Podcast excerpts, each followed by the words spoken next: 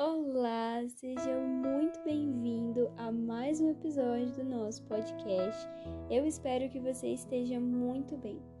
Hoje é o último episódio da nossa série sobre paz é uma pessoa, amém?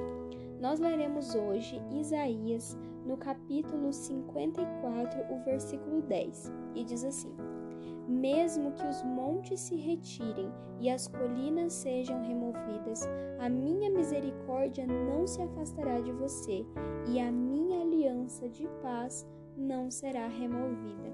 Amém? Aqui quem diz é o Senhor. Ele fala a Isaías e Isaías escreve, e ele diz que, mesmo que aconteça muitas coisas ruins, Deus não quebrará a aliança de paz que ele fez com o seu povo. Ou seja, um mundo sem guerra, um mundo sem caos, um mundo interior em que você e Deus estão em equilíbrio. Amém? Eu quero falar nesse último episódio sobre as dificuldades de se ter paz. O que é paz? Como é que a gente enxerga? Bom, existe aquela frase: um mar calmo não faz um bom marinheiro. A paz é da mesma forma. Não se enxerga, não se tem necessidade de paz se não, se não houver dificuldade, se não houver problemas, tempestades. Porque se a vida ela for sempre a mesma coisa, então nunca haverá uma necessidade de paz.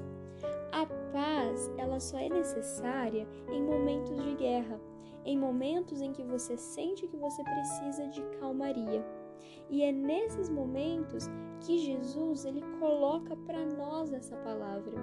Mesmo o mundo estando enigmático, mesmo o mundo estando difícil, mesmo tudo estando confuso, paz que Jesus nos dá, ela permite que nós estejamos em equilíbrio.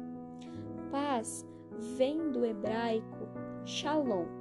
Shalom é um estado de completude, ou seja, corpo, alma e espírito. Quando nós falamos em paz, não se trata apenas da mente ou apenas da alma, apenas do corpo. São os três unidos em um só, um estado de completo equilíbrio. Você está onde deveria estar.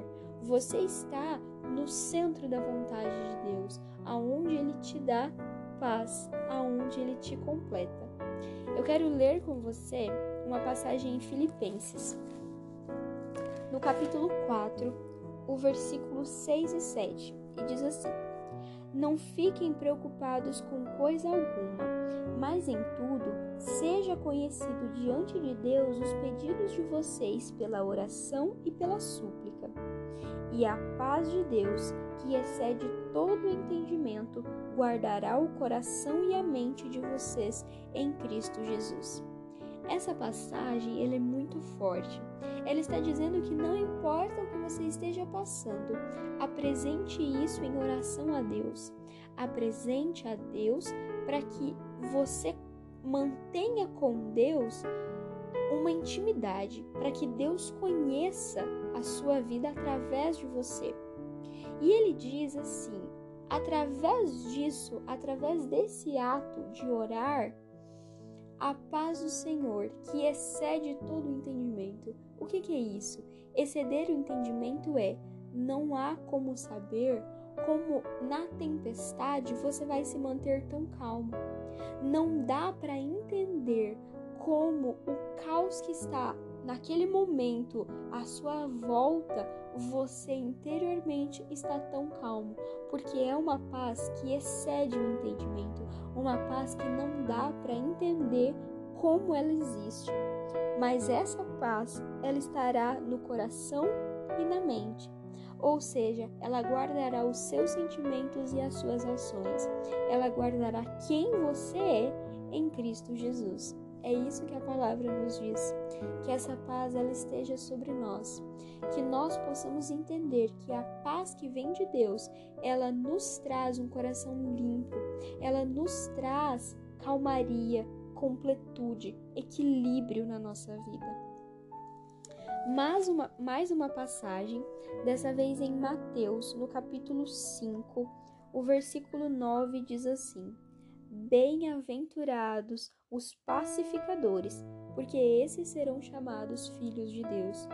Pacificadores são pessoas que levam a paz por onde elas vão. Que Jesus, ao te dar essa paz que só Ele pode, porque a paz é uma pessoa, é Jesus, você possa levar isso a outras pessoas, que você seja um pacificador, que você seja uma pessoa que onde chega, você é, você é lembrado, você é requisitado por causa desse desse ponto chave, dessa qualidade que Jesus te deu, que você seja um pacificador onde quer que você vá. Eu espero que você tenha aprendido muito com esses nossos episódios. Lembre-se, a paz é uma pessoa. Até o nosso próximo episódio.